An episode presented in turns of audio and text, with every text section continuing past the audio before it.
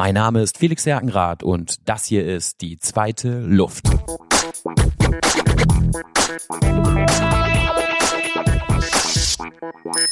Und damit, Freunde, willkommen zur Premiere dieses Podcasts. Willkommen zu Die zweite Luft, der neue Fahrradpodcast der Hamburger Morgenpost. Ab sofort treffe ich mich genau hier, an diesem Ort, an dieser Stelle, mit spannenden Personen und spreche mit ihnen über ihren Weg auf das Rad, ihre Wege mit dem Rad und vor allem, wie das Rad ihr Leben positiv beeinflusst hat. Das und noch viel, viel mehr erwartet dich ab sofort regelmäßig im Podcast-Player deines Vertrauens.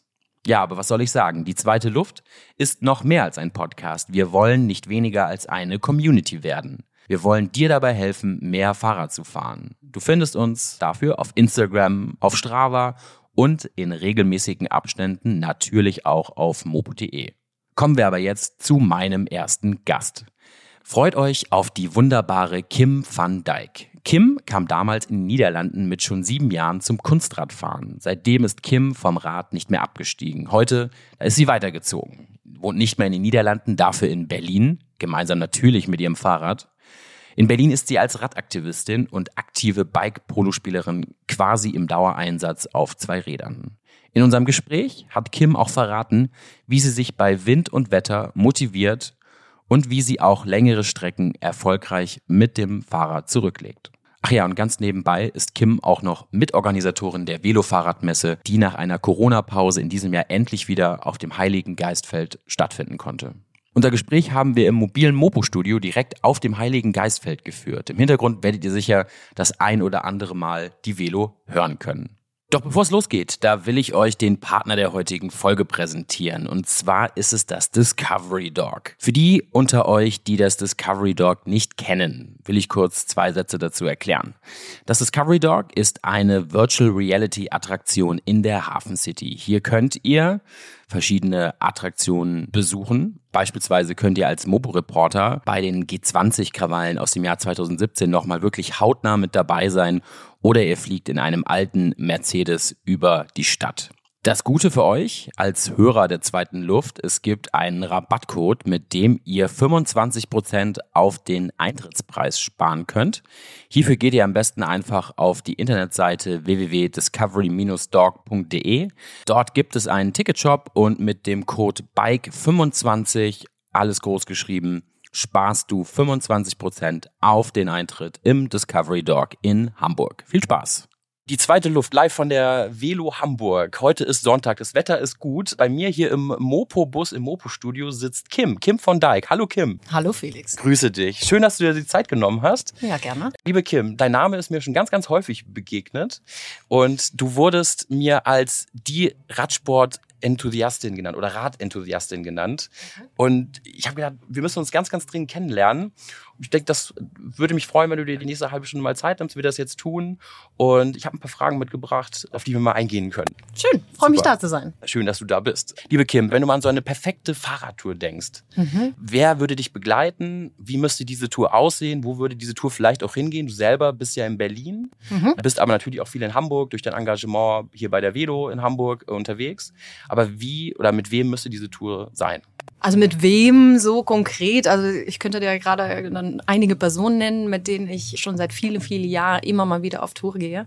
Das Schöne daran, also ohne jetzt konkrete Personen zu nennen, ist immer, man entwickelt so einen Flow, sage ich jetzt mal. Ne? Also wenn du mit neuen Menschen eine Tour fährst, ist es immer mal wieder, oh, welches Tempo, wann pullern, wann nicht pullern, Käffchen oder nicht.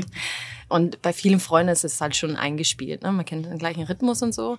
Da finde ich halt schön. Und für mich ist es dann auch sehr wichtig, dass man da so eine gleiche Wellenlänge hat. Ne? Also, dass es auch mal okay ist, vielleicht eine Stunde zu schweigen. Absolut. Einfach nur zu fahren und zu schweigen. Dass man, wenn jemand eine Panne hat, okay, das locker nimmt, dann einfach nicht jemand die ganze Zeit auf die Uhr guckt, wann geht's wieder weiter das ist für mich halt ganz wichtig, dass man sich unterhalten kann, aber auch schweigen. Ja, und so ein bisschen das gleiche Rhythmus hat, ne? Also wann ist Pause, wann ist nicht Pause, wann trinken wir was, wann nicht.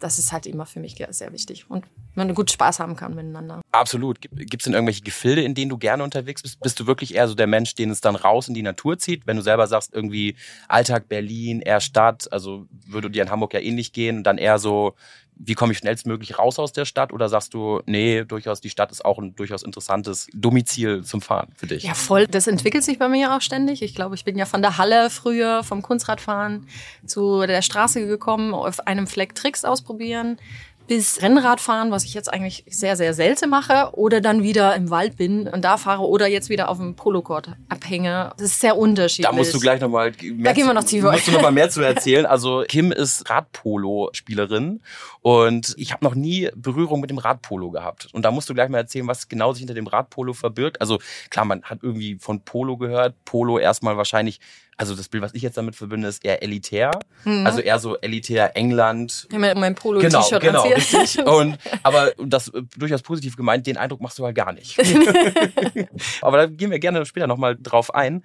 Der gemeinsame Kontakt, der uns zusammengebracht hat, der erzählte mal davon, dass du gerne mal längere Strecken zurücklegst. Also wirklich lange Strecken. Also er sprach davon, jetzt hast du es eben im Vorgespräch schon klargestellt, Hamburg-Berlin, nein, nicht unbedingt in einem Tag. Nee. Aber, aber doch, also mehr als zwei Tage brauchst du da dafür nicht. Also da reden wir ja schon über 150 Kilometer wahrscheinlich am Tag, wenn nicht sogar mehr. Ja, das geht noch. Also es ist ja auch, auch da wieder unterschiedlich. Ne? Wenn ich halt jetzt mit meinem Gravelbike fahre, dann sind es halt 150 Kilometer Wald oder Offroad ist dann mal wieder eine andere Nummer, dann ist es eher weniger. Aber ich habe verschiedene Sachen tatsächlich ausprobiert. Also 300 Kilometer Strecken. Ich weiß nicht, kennst du das Mecklenburg? Die Mecklenburger Seenrunde. Absolut. Auch arbeitsbedingt sind wir da immer mal ja. wieder mit beteiligt gewesen. Die bin ich auch schon ein paar Mal gefahren. Und da geht's mir dann hauptsächlich tatsächlich um die Herausforderungen, meine eigene Grenze nochmal zu testen. Ey, äh, kriege ich das hin? Nicht so sehr, um welche Zeit mache ich das. Also das ist für mich völlig hunderträngig. Also ist jetzt echt überhaupt nicht wichtig. Ja. Aber einfach zu gucken, hey, ich will das machen und schaffe ich die 100. Na, 300 sind es tatsächlich. Bist du dann irgendwie mit Technik unterwegs? Also ist Strava für dich ein Thema? Also so Apps wie Strava, so, wo man dann irgendwie sich mit anderen vergleichen kann? Sagst nee, du? gar nicht. Gar nicht. Gar okay. nicht. Also das hatte ich auch noch nie das Bedürfnis. Mhm. Also ich finde es völlig verständlich, wenn Menschen das machen, vor allem wenn ich auch trainiere oder so. Hey, wie entwickle ich mich? Mhm. Ich habe mein äh, GPS. Natürlich wird da aufgenommen werden, was ist meine Durchschnittsgeschwindigkeit, aber ich habe nicht aber das Bedürfnis, das mit der Welt teilen zu müssen. Okay, okay. Und für dich, aber was sind dann so die Punkte, wenn du sagst, du möchtest so ein bisschen deine Grenzen erforschen oder an deine Grenzen kommen? Was motiviert dich dann, dass du wirklich mhm. sagst, ist es wirklich nur der pure Glaube daran oder dass der wirklich, dass du sagst, du möchtest einfach für dich so das Gefühl haben, ich bin jetzt an meine Grenzen gekommen oder darüber hinaus, ich habe irgendwie mehr geschafft, als ich mir vorgenommen habe? Habe oder wie, wie müssen wir uns das vorstellen? Ich glaube, das tut mein Selbstbewusstsein und mein Selbstvertrauen sehr gut. Und ich glaube, manchmal, zum Beispiel im letztes Jahr bin ich eine 24 Stunden Cargo Bike Race gefahren. Wow. Also nicht Cargo Bike Fahrerin.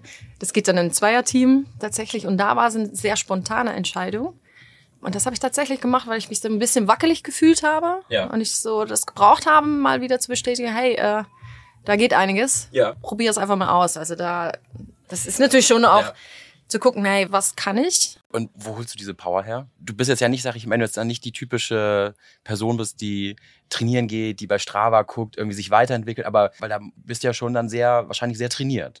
Und kommt das einfach durch, weil, weil das Fahrrad für dich so zentrales Element deines Alltages ist oder wie kommt das dazu? Ja, ich glaube, dass das natürlich schon eine Rolle spielt. Ne? Also ich kann mir äh, mein Leben, was ich bereits gelebt habe und auch meine Zukunft nicht ohne Fahrrad vorstellen. Also ja. für mich ist das zentral und es ist auch, es ist kein Ort, aber ein Platz, wo ich mich sicher fühle mhm. und wo ich weiß, okay, da, da auf diesem Ding äh, kann ich einiges. Und ich glaube, ein Power ja, hole ich dann da tatsächlich draus, dass ich dann halt irgendwas Bestimmtes erreichen möchte. Mhm. Und auch weiß, okay, ich, es kann mir ja nichts passieren. Ich bleib auch nach 200 Kilometern, wenn ich müde bin, noch auf dem Rad sitzen. Also eigentlich muss ich nur das linke Bein hochziehen, dann das andere, äh, weißt du? Ja, ja, okay. Sondern das okay. ist so ein, so, ein, so ein Ding. Und ich glaube, vielleicht ist es auch tatsächlich das. Wenn ich halt nicht eine bestimmte Zeit damit verbinde, okay, ich möchte jetzt diese 300 Kilometer innerhalb dieser Zeit mit so und so einer äh, Durchschnittsgeschwindigkeit, mhm. habe ich auch das Gefühl, okay, ich kann mir ja die Zeit nehmen, so wie ich möchte. Ne? So. Das ist spannend. Als ich das erste Mal versucht habe, mich so an den ersten 100, war, weiß ich, war für mich damals so ein, so ein Moment, wo ich sagte, ich möchte das erstmal 100 Kilometer fahren. Da habe ich mich natürlich mit Menschen unterhalten, die das bis dato schon gemacht haben und auch, und auch mehr. Die sagten einfach, ja, aber schalt dein Fahrradcomputer aus. Also ja. Sag einfach, du fährst jetzt von mir aus fünf, sechs Stunden oder länger Fahrrad und du wirst, den, du wirst es schaffen. Ja. Das ist einfach, aber das Ja, das scheint bei hab ich auch schon so mal zu sein. gemacht. Also wenn man Ja. wirklich lange Strecken machen möchte, ist es wahrscheinlich gar nicht so unbedingt ratsam, sich fortlaufend auf irgendwie Technik zu verlassen, irgendwelche Apps im Einsatz zu haben, sondern wenn man wirklich sagt, Mensch, das Ziel habe ich vor Augen, dann rätst auch du tatsächlich dazu, eher so auf das eigene Gefühl zu zählen. Voll, also Ja. voll. Ich habe das auch schon mal mit einem Kollegen bin ich mal eine Tour gefahren. Die waren halt 200 Kilometer und ich wusste aber nicht im Vornherein, dass das 200 Kilometer waren. Und dann war das so Überraschung, sind 200 Kilometer. Und dann habe ich auch gedacht, okay, fühle ich mich überhaupt nicht so in der Lage. Ich Ja. guck nicht auf mein GPS. Ja. Und dann irgendwann habe ich gemerkt, boah, ich bin völlig alle. Hab Ja. dann aber geguckt und da war es aber notwendig. Ich habe geguckt und dann waren es noch 80 Kilometer und ich habe mich sofort zurückfallen lassen. Also Ja. manchmal muss man ja auch drauf gucken Klar. um sich selber irgendwie einschätzen zu können. Ne? So von, und da wusste ich, sorry, aber in diesem Tempo schaffe ich keine weitere 80. Ne? Also da habe ich dann einfach, habe ich mich zurückfallen lassen Ja. und habe mein eigenes Ding gemacht, weil die Gruppe zu schnell war. Also manchmal gucke ich natürlich schon. Ja. Es ist, glaube ich, wie man sich vorbereitet, auch seelisch. Ne? Es halt- hängt nicht nur mit den Beinen Ja. und den richtigen Riegel zusammen. Also du sagst der Kopf und der Kopf ist durchaus ein wichtiges Thema. Voll, wenn Ja. ich nicht weiß, dass ich 200 Kilometer fahren werde, dann kriege ich das auch nicht so schnell hin. Ich Ja. muss mich da ein bisschen seelisch drauf vorbereiten und wissen so, ey, äh, das wird lange. Ist gerade so, ich meine, Menschen, die viel auf dem Rad unterwegs sind, die kennen ja auch mal absolute Tiefphasen. Wie kommst du aus diesen Tiefs raus? Gibt es dann irgendwie Meinst du hier im Kopf äh, so? Oder ja, so wenn, auch wenn du auch das gerade so, dass du sagst, wenn du sagst, Mensch, irgendwie, du hast irgendwie noch 80 Kilometer vor dir, du musst diese 80 Kilometer noch machen, du merkst, du musst dich zurückfallen lassen. Du merkst aber auch vielleicht mal morgens, du stehst auf, willst losfahren, irgendwie hast einen Termin in Berlin, musst 15 Kilometer Fahrrad fahren, merkst einfach, oh, heute ist irgendwie nicht mein Tag. Kannst du uns trotzdem Dinge mitgeben, wo du sagst, so motivierst du dich, so kommst du trotzdem auf das Rad, weil darum soll es bei der zweiten Luft ja auch gehen. Wie du, wie schaffst du die zweite Luft? Also bei mir ist halt immer so, wenn ich weiß, dass ich eine Tour vorhabe, also wenn ich vorhabe, irgendwie eine Tour zu fahren, dann fahre ich die. Ja. Also das, ich wüsste gar nicht, wie das nicht gehen soll. Also dann muss ich schon sehr krank sein zum Beispiel. Aber dann kann es regnen und kann schneien oder so. Wenn ich es mir vorgenommen habe, dann habe ich es mir vorgenommen, dann steige ich auch aufs Rad. Wenn die Beine müde sind, ich meine, dann musst du halt einfach weitertreten. Das geht schon irgendwann weg. Ja. Also, weiß nicht, wie das bei anderen Menschen ist, aber irgendwann geht's schon weg.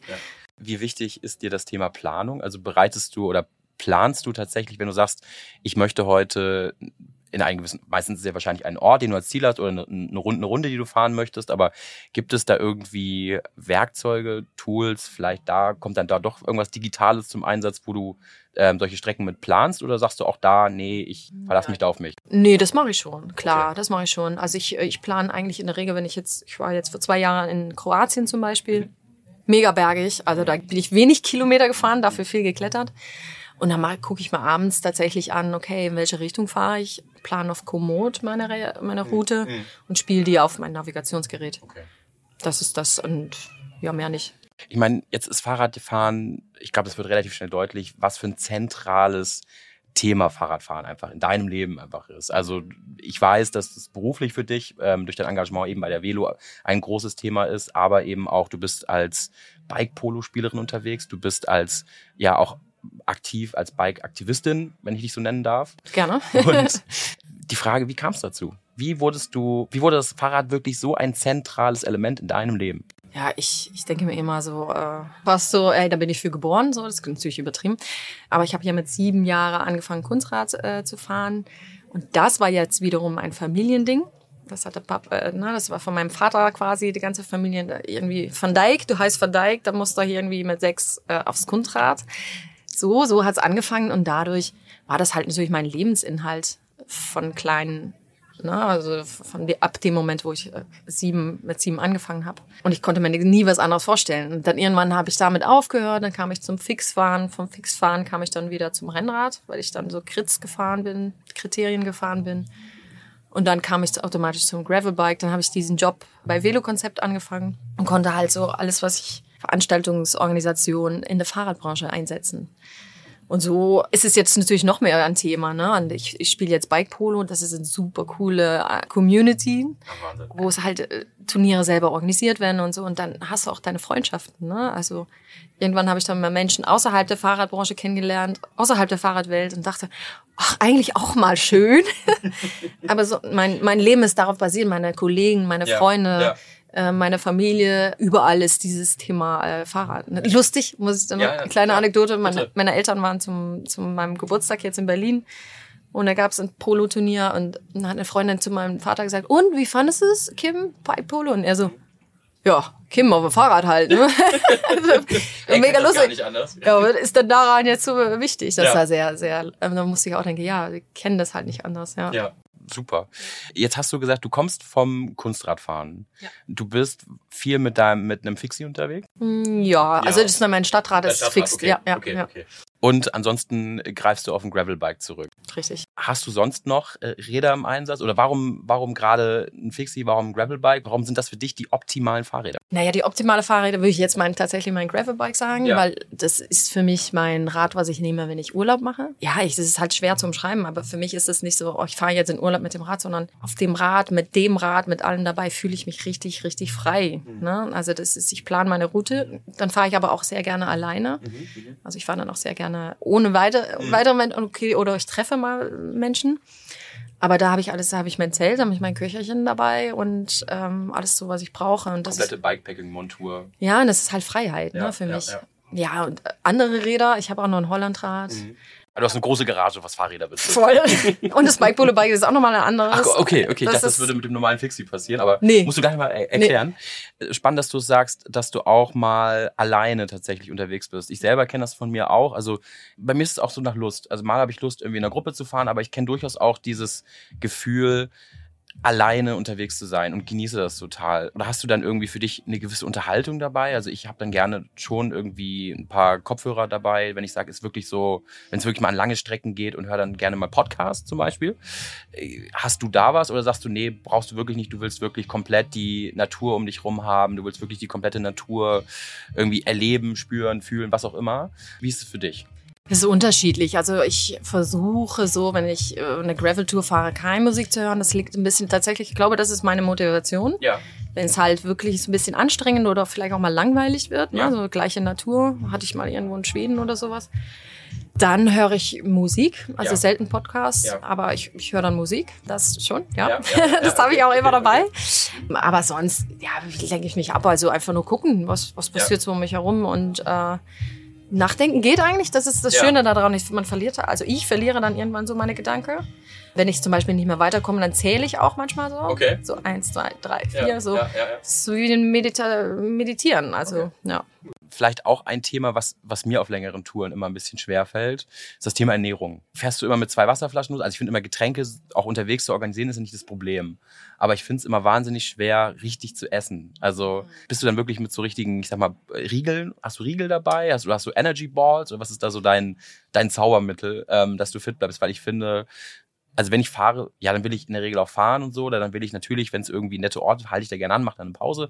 Aber mir fällt es nach solchen längeren Pausen immer schwer, wieder so richtig ins Fahren reinzukommen. Oder ich brauche eine gewisse Zeit. Wie geht's dir da? Was sind da so deine Tipps und Tricks für etwas längere Touren auch gerade? Ja, da habe ich ja schon, schon einiges durch, würde ich mal sagen. Ja. Also Tipp 1 ist bei mir immer kein, keine Cola. Also keine Cola oder keine, das ist richtig krass zuckerhaltige Sache. Das mache ich nie, weil das zieht mich danach immer hart runter. Also da passe ich auch auf bei Riegel, da passe ich auch auf bei so Gummibärchen ist wieder so ab und zu braucht mal irgendwie ein Bonbon oder so. Essen ist natürlich ein großes Thema. Also ich versuche so leicht wie möglich zu essen. Klingt jetzt komisch, aber kein, äh, kein Bratkartoffeln mit weiß ich was alles, weil alles so schwer auf dem Magen liegt. Ich, ich glaube, ich habe auch eine ziemlich empfindliche Mage, das, das, das, da fühle ich mich wie so ein Betonstein auf, äh, auf mein Fahrrad. Ja, ja. Da, da kann ich dir auch sehr lustige Geschichte zu erzählen. Es gibt auch mal, oder so Linsesuppe oder so, auch schlechte Empfehlungen. Aber du wolltest eigentlich gute Empfehlungen nee, haben. Ne? Äh, äh, bitte, also nein, gerne. Also du hast auch schon, du hast es schon mit Linsensuppe versucht unterwegs. Oh Gott, ging gar nicht. Ja. Also da, da bin ich mit einer Freundin gefahren, wir haben zwar sehr gelacht, weil wir jedes Mal aufstoßen mussten und dann kam diese Linsensuppe oh. da wieder rum. Kann ich dir nicht empfehlen. Ähm, ja, ich versuche immer so tatsächlich, ich habe so ein Food Pouch tatsächlich und habe da immer Nüsse, mache auch selber so mal als, als äh, Kichererbsen, mhm. selber Riegel. Mhm. Okay. Ähm, versuche aber so wenig wie möglich Rosinen zu essen, weil das dann wieder aufbläht oder ja. so. Ja, es ist so ein bisschen testen, ausprobieren, keine, okay. keine schwere Sachen. Ja. Wenn du tatsächlich mal nichts dabei haben solltest, wenn du sagst irgendwie, du bist wirklich in der totalen Einöde und du merkst einfach, ich müsste langsam mal was essen. Was machst du dann? Oder bist du immer so gut vorbereitet, dass dir das nicht passiert? Also es ist mir schon mal passiert, dass mir meine Getränke ausgegangen sind. Ja. Äh, Seitdem es mein äh, Wasser ist, hat meine Priorität. Also ja, eine höhere Priorität als Essen tatsächlich. Also ich gucke schon eher, manche Freunde machen sich auch schon ein bisschen lustig. Ich gucke schon immer, dass ich genug zu trinken habe. Bis jetzt ist es auch noch nie vorgekommen, dass ich nichts zu essen habe. Immer sehr wenig, aber ich hatte so getrocknete Aprikosen oder sowas. Und sowas habe ich immer mal irgendwo in der Ecke. Ja. Also so, Die gehen dir eigentlich nicht aus. die gehen mir nicht aus. Da kannst du auch noch mal drauf rumlutschen Ja, oder ja. so, wenn es dann echt, äh, wenn du einfach Energie brauchst. Okay. Ja. Nee, aber sonst Riegel, so kaufte Riegel, nee. Gar Also. Cliff Bar, sorry, das ist Anti-Werbung hier. Äh, das geht bei mir gar nicht. Also das Gut zu wissen. Haus, hausgemachte, hausgemachte. Hausgemacht. Haus Das glaubt keiner, wenn ich es dir sage, wenn die das hören, Freunde. Nee. Nein. Aber so manchmal mache ich dann schon so eigene Riegel, die gehen. Ja. Oder halt sonst Nüsse und irgendwie gemixt. Okay. Genau das sind ja die Sachen, die wir gerne hören wollen. Also super, vielen Dank dafür. Jetzt haben wir es ja schon zweimal angeschnitten, das Thema Bike Polo. Also ich kann mir vorstellen, dass du über das Kunstradfahren dazu gekommen bist, aber erklär doch mal für die, die da gar keine Berührungspunkte mit haben, was genau ist Bike Polo? Gibt es da Wettkämpfe? Wie muss man sich das vorstellen? Also ich, das, was ich eine schnelle Google-Suche mit, mit Bildern gesehen habe, das sah, das sah sehr also super aufregend aus. Aber sag doch mal, was verbirgt sich dahinter und was ist so deine Geschichte zum Bike Polo? Ja, wie das eigentlich angefangen hat. Also äh, lustigerweise habe ich, äh, hatte ich letztes Wochenende ein Turnier. Ich habe eigentlich schon vor sieben Jahren in Berlin geguckt und wollte da zum Training gehen. Da hat es aber geregnet. Ha, das mit dem Wetter hier. Äh, da hat es geregnet und dann, dann haben die nicht gespielt. Und jetzt Ja. dann erst fünf Jahre später bin ich dann nochmal hingegangen. Ja. Ich habe dann kurz vor Corona angefangen und du spielst drei gegen drei. Das sind gemixte Teams eigentlich. Also du hast nicht ein bestimmter Torhüter oder sowas. Drei gegen drei Feld ist meistens so 20 mal 40 und ähm, ja, Ziel ist logisch, ne? Das äh, ein Tor zu schießen auf der anderen Seite. Und es ist halt für mich die perfekte Kombination. Es ist, es ist sehr trickreich, es ist schnell, es ist, äh, du musst sehr strategisch spielen, aber das Bikehandling hat Priorität natürlich. Und für mich ist es halt jetzt momentan, wenn ich nach der Arbeit dahin fahre und spiele, bin ich komplett raus. Es ist, für mich ist das jetzt meine Meditation, äh, in dem Spiel zu hängen. Und außerdem die Leute es sind das eine mega schöne Community. Organisieren selber ihre Turniere. Es ist sehr anarchistisch in dem, also Ja. nicht komplett natürlich, ne, Ja. aber ja, das ist super schön, ne, also Ja. und sehr aufregend, sehr spannend. Letztes Wochenende war ich noch, da kommt auch mein Ehrgeiz wieder zurück. Ich dachte, ich habe das hinter mir. Du von früher noch vom Von Kunstradfahren früher hast. vom Kunstradfahren. Da war meine Mutter nur einmal böse auf mich im Leben. Da habe ich nämlich mein Kunstrad durch die Halle geschmissen. Oh. Da war sie richtig böse und meinte, mach das nie wieder. Da gucken kleine Kinder zu. Und jetzt war ich letzte Woche beim Polo, habe Ja. ich mir aus lauter Frust, weil ich ein Gegentor Ja, bekommen habe, ja. den Mallet wieder auf den Boden geschmissen. Und da dachte ich, ah, das stimmt, da war ja was. Äh, lass das mal. ja, es ist sehr aufregend, ja. Ja. Aber macht Spaß. Klasse. G gibt es denn, wenn ich jetzt sage, ich, ich habe Lust auf Bike Polo, gibt's das, ist das sehr, sehr verbreitet? Oder Mhm. Gibt's auch in Hamburg? Gibt's in Hamburg auch? Gibt's auch in Hamburg, ja. Und wahrscheinlich eine Szene, die, die langsam aber sicher wächst. Ja, ich glaube, das, das ist sehr unterschiedlich. Also ich bin ja jetzt auch erst zweieinhalb Jahre in der Szene. Ja. Deswegen kann ich dir so zur Vergangenheit und Abläufe und so nicht so viel erzählen. Ja. Ich glaube, in, es gibt zum Beispiel in Berlin gibt's Rookie Nights, so Okay. wie wir sie nennen. Selbst organisiert wurden halt die Neuen kommen können. Und da brauchst du halt engagierte Leute. Ja, ne? Wir ja, haben ja. einen super netter Typ bei uns im Verein, also nicht im Verein, der, der sich Gedanken macht, wie wollen die neue Menschen, wie können wir die gut aufnehmen und so. Also, dass jemand sich dafür engagiert ne? und da das Heft in der Hand nimmt und äh, sagt, ja, wir machen das so oder so. Okay, verstehe. Was auch natürlich cool ist, wir haben jetzt im Sommer, machen wir das Berlin Mixed. Das Okay. ist auf dem Tempelhofer Feld. Das ist das größte Turnier. Und draußen vor allem. Draußen, ja. Ja. Das ist super international, dieser Sport. Also das machen Leute in äh, Frankreich, das mach- machen Leute in Österreich, ich glaube Mexiko, wo auch immer. Also es ist super international. Und wenn ihr Spiele habt, ist das dann ein normaler Ligabetrieb oder wie muss man sich das vorstellen? Oder ist es dann wirklich mehr so Turniere, die gespielt Turniere, ja genau. Turniere. Also es spielen zum Beispiel Leute in Bordeaux, spielen Polo. Die haben Bock, ein Turnier zu machen, die organisieren Turniere und die Leute kommen aus Berlin oder Be Hamburg dahin gereist. Ne? Dann bist du aber dadurch auch wahrscheinlich schon wieder relativ viel unterwegs so Ja. in, in Europa. Letztes Jahr war ich in Bordeaux, das Jahr davor war ich in Kroatien tatsächlich. Ähm, da, wo es halt was gibt, da. Und immer das Rad dabei, dass du auch nebenher noch ein bisschen Fahrrad fahren kannst wahrscheinlich. Ja. Klasse. ja, oder wenn jetzt so ist ein Turnier in Leipzig, dann Ja. verbinde ich das, fahre dann nach der, na, verbinde das mit einem Urlaub oder so. Schön. Ein schöner Sport. Also wirklich alle da draußen, die zuhören, informiert euch mal zu Bike Polo. Ich glaube, dass die Fanbase des Bike Polos, die dürfte wahrscheinlich immer größer werden. Und da kann man auch nochmal suchen. Es gibt auch Radpolo zum Beispiel. Okay. Radpolo ist aber in der Halle. Bike Polo Hardcore kann man eigentlich mal suchen. Das okay, ist dann okay. äh, draußen, das sind nochmal zwei unterschiedliche Sachen. Okay, und ist wahrscheinlich auch für Zuschauer, also von den Fotos her fand ich es mega spannend, aber jetzt gerade so vielleicht noch kurz ein, auch dazu passend. Ich habe gesehen oder ich finde, es gibt ein wahnsinnig spannendes Rennformat im Fixie-Bereich. Mhm. Last Woman Standing. Ja. Da habe ich gehört, fährst du ja auch mit. Da bin ich mitgefahren, da, ja. das gab's jetzt wieder ja, genau. äh, nach, nach zwei Jahren Corona-Pause.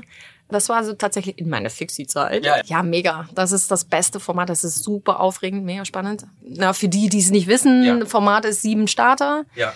Oder sechs, wie auch immer. Ja. Man fährt erstmal zwei Runden rein und dann gibt's auf, ab dann, ab dem Moment jeder, der als letzter endet quasi, fliegt raus. Okay. Und dann kommen vier weiter. Und es ist halt super spannend, weil wenn du eine gute Linie fährst, mhm. da kommt keiner dran vorbei. Wenn jemand einen Fehler macht, kannst du überholen. Es sieht wahnsinnig gefährlich aus. Ohne Bremse. Ja. Auf dem Kartbahn. Aber keine Rücktrittbremse, nur keine Bremse, ja. Gar keine Bremse. Gar keine Bremse. Wahnsinn. Aber das ist ja eigentlich gerade gut, ne? Also ja. sie sind sehr technisch. Ja. Und wenn Leute dann auf einmal bremsen, zum Beispiel, weil sie eine Bremse haben, ja, dann ja. ist es halt gefährlich. Aber beim okay. Fixed-Fahren ja. kannst du, klar kannst du einen Skid machen oder so, dass du halt plötzlich bremst, aber eigentlich ist es Menschen denken, oh, da sind keine Bremsen dran, das ist gefährlich, aber im Velodrom haben die auch keine Bremse. Ja. Das ist eigentlich eher gut, weil sie halt nicht so plötzlich die Bremse ziehen können und dann steht einer da. Ne? Und, okay, verstehe. Also eigentlich sinkt durch die nicht vorhandene Bremse die Gefahr. Ja, würde ich jetzt mal so sagen, ja. werden mir bestimmt Leute widersprechen. Aber das, wenn du es selber gefahren bist, es ist, es ist nun mal so. Weil du kannst halt einfach, ne, mit Beinkraft kannst du natürlich, du kannst nicht plötzlich stillstehen. Ja. Aber das ist auf der Kartbahn auch nicht unbedingt notwendig. Ne? Ja, klar. Also das wird's eher gefährlicher machen, wenn du alle dicht aufeinander fährst und einer jemand zieht die Bremse, dann bist du ja verloren. Und das geht dann natürlich, wenn du keine Bremse hast, eher nicht. Oh Mann, also wirklich, also ich das, das Event habe ich mir jetzt Fahr schon, das mal mit. Ja, also Wahnsinn. Also gut, tatsächlich, ja. ähm, ich, ich war jetzt einmal als Besucher da vor Ort. Das hat mir wahnsinnig Spaß gemacht, mhm. ähm, da schon irgendwie zuzugucken. Auch die Stimmung da finde ich in der in der in der Halle ist eine Kartbahn, wie du sagst. Ja, also man ist schon sehr sehr angefixt. Ja, äh, ich kann da auch nicht kein Moment still. Also ich ich meine, man so, rastet aus, ne? Ich raste aus, ja, ich raste voll. die ganze Zeit und dann ist es auch so. Ich bin jetzt auch nicht immer laut, aber da muss ich laut sein. Ich weiß gar nicht, wie Menschen das still zugucken. Vielleicht so eine kleine, eine kleine Empfehlung. Bei Podcast kann man ja Dinge auch in die Show Notes packen. Es gibt ein Drohnenvideo, glaube ich, von, ja, von, diesem Jahr, von dem, gut. ich weiß nicht, ob es der Männer- oder Frauen-Final-Ride war, aber ähm, da ist eine Drohne mitgeflogen und da also das habe ich mir auf dem großen Screen Mit einem super Operator, muss ich sagen, stimmt, weil stimmt, äh, stimmt, stimmt, das sah ja 1A ja, aus. Ja, absolut. Das ist echt, also wenn man das mal googeln möchte oder wie gesagt, wir packen es auch in die Show Notes, das kann man sehr empfehlen, ähm, um mal einen wirklich guten Eindruck von, von Last Woman oder Last Man Standing äh, zu bekommen. Ja, absolut. Vielleicht ein, ein letztes Thema. Wir hatten es ja anfangs kurz auch schon angeschnitten. Du bist ja durchaus auch als Aktivistin unterwegs, als Radaktivistin. Wie genau bist du dort aktiv? Was sind so deine oder deine oder wahrscheinlich auch mit mehreren, du bist ja mit mehreren aktiv. Was sind so deine und eure Ziele? Für was engagiert ihr euch? Ja, also mehrere Ziele jetzt. Also ich erwähne es mal eben. Also ja, das ist der Purple Ride, so wie wir es genannt haben. Das ist irgendwie vor vier oder fünf Jahren entstanden.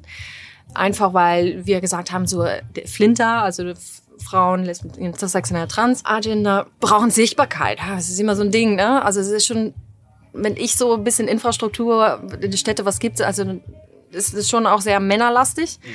Tatsächlich, und wir haben halt irgendwann mal gesagt, hey, wir wollen nicht nur Aufmerksamkeit für die Flintergruppe, sondern wir wollen auch Aufmerksamkeit fürs Fahrrad und wir haben diese beide Sachen verbunden. Und wir haben dann am 8. März, äh, ist ja in Berlin Feiertag, Internationale Frauentag, mhm. Und da haben wir dann angefangen, eine Fahrraddemo zu machen. Und das waren am Anfang 500 Leute und in diesem Jahr waren es 1500 Personen. Wahnsinn, Wahnsinn, toll. Ja, mega schön. Ja. Ähm, das ist ja eigentlich eine ganz kleine Gruppe, ähm, so sechs Personen sind ja. wir. Ja. Und naja, also melden eine Demo an, schauen, dass wir natürlich Rednerinnen haben, die, die zu bestimmte Themen, feministische Themen, aber auch zu Fahrradinfrastruktur, Fahrradpolitik da sprechen dürfen können. Ja, und dann fahren wir los, fahren durch Berlin und es ist, also ich, ich hatte eigentlich sowas, oh ja, ich habe wieder Events, eigentlich, boah, anstrengend ja. zu organisieren. Ja. Und dann waren die anderen motiviert und ich so, ja komm, alles klar. Und dann haben wir es gemacht und dann dachte ich, boah, das lohnt sich so. Ja, vielleicht auch gerade wie die Gemeinschaft, die euch da, oder die dich dann da auch motiviert hat. Ja. Natürlich, ja, klar, toll. wenn bestimmte Menschen in der Gruppe eine Dynamik mitbringen und sagen, hey, ich habe Bock da drauf, dann, dann das ist das Schöne an unserer Gruppe. Ne? Wenn ja. einer immer ein bisschen in, Durchhänger hat oder so, dann kommt jemand anders halt Energie und das steckt halt einfach an. Ne? Und wir sind jetzt dann auch gute Freundinnen geworden. Es ist ein super, super Team, sage ich jetzt mal. Ja. Wirklich toll. Also ähm, gibt es denn irgendwie, sagst du, sagst, kann man, willst du auf irgendwas verweisen, dass du sagst, Mensch, wo man nochmal sich mehr dazu drüber nachlesen kann? Ja, also wir haben jetzt keine offizielle Webseite ja. oder sowas. Ne? Das ist, ist, ist schon eine Gruppe, an, die das gerne macht. Also Purple Ride kann man so googeln, sind, sind auf Facebook, auf Instagram natürlich. Auch früher, früher haben wir auch mal so pro Monat nochmal eine Ride gemacht. Das machen wir jetzt momentan nicht. Also fokussieren uns jetzt hauptsächlich auf den 8. März. Super. Und dann äh, es auch richtig durch die Stadt. Und nächstes Jahr wahrscheinlich auch wieder. Voll, klar. Sehr gut, sehr gut, sehr gut. Also kommt da alle hin. klar. ja, wir haben sogar einen Purple Ride jetzt, wo war es jetzt? In Istanbul. Ach, Wahnsinn. Ja, die haben das mitgemacht, ja. Bist du dann auch wieder damit vor Ort? Nee, also die haben das jetzt einfach so ja. den, den, Namen mit, mit genutzt quasi. Okay. Also ich war jetzt nicht in Istanbul, aber die nutzen das mit. Und das wäre natürlich nochmal mein Traum, dass es in, in Hamburg Purple Ride gibt oder in Leipzig oder so und wir dann am 8.3. 8. überall auf der Welt äh, Demos fahren. also gut.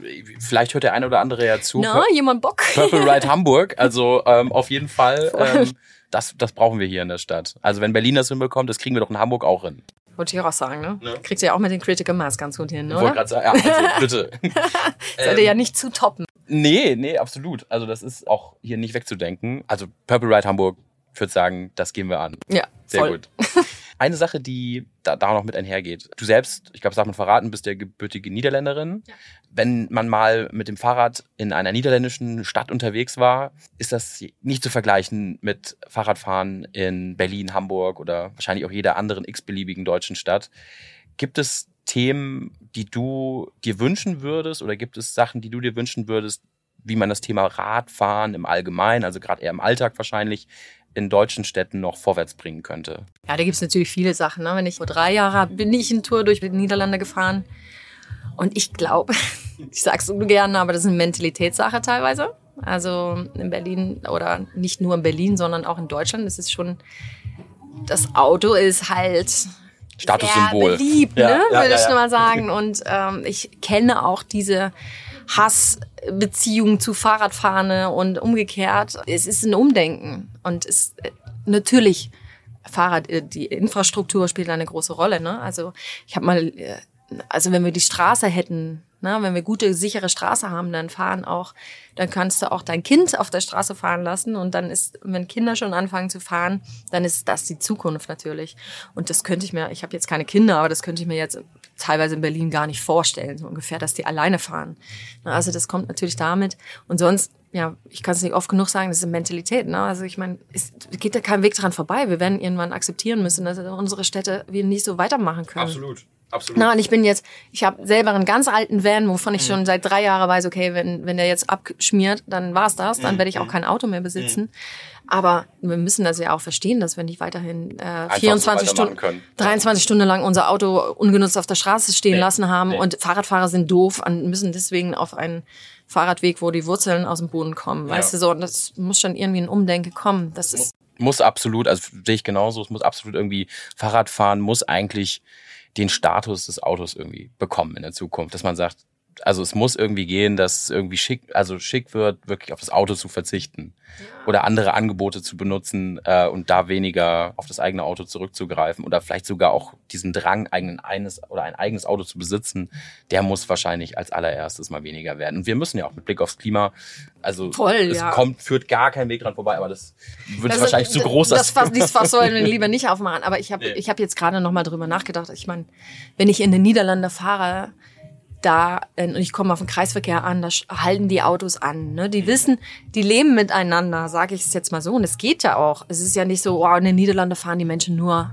Fahrrad, sondern die haben sich gegenseitig akzeptiert. Ne? Also bestimmte Straßen dürfen keine Autos fahren.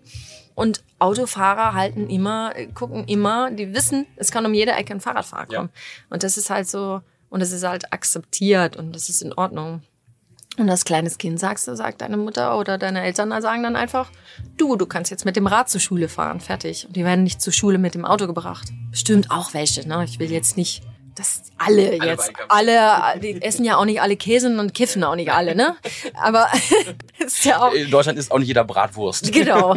Oder liebt seinen Mercedes oder genau. so. Ne? Aber es ist, ich glaube schon, dass ich dann jetzt einen Unterschied feststellen kann, dadurch, dass ich in den Niederlanden aufgewachsen bin und jetzt hier sehr lange leben ja, dass einfach ein Umdenken stattfinden soll und einfach eine gute Infrastruktur für Fahrradfahrende geschaffen wird, sodass die beiden sich miteinander leben können. Autos und Fahrradfahren. So. Sehr gut. Kim, Das wäre schön. Ja. vielen, vielen Dank für das Gespräch. Gerne Hat mir große doch. Freude gemacht. Ebenso. Und ja, wir hoffen noch ganz viel von dir zu hören. Gerne. Und wenn ihr übrigens euch fragt, wo das Hintergrundkonzert herkam, wir sind hier in einem im kleinen Mopo-Bus auf der Velo Hamburg gerade, wo wir den Podcast aufnehmen dürfen. Also entschuldigt die Nebengeräusche, aber wir haben es so gut wie möglich versucht auszublenden. Aber das Gespräch war es auf jeden Fall wert. Kim, vielen, vielen Dank. Danke dir. Und das war sie, die Premiere von Die zweite Luft, der neue Fahrradpodcast der Hamburger Morgenpost. Schön, dass du dabei warst. Ich möchte dir noch einmal unseren Instagram-Channel empfehlen. Du findest ihn unter die zweite Luft auf Instagram oder du suchst mal nach dem zweite Luft Fahrradclub auf Strava. Da werden wir in Zukunft regelmäßig gemeinsam Fahrrad fahren. Jetzt wünsche ich dir erstmal einen schönen Tag, eine schöne nächste Tour und freue mich schon, wenn du beim nächsten Mal wieder dabei bist. Tschüss.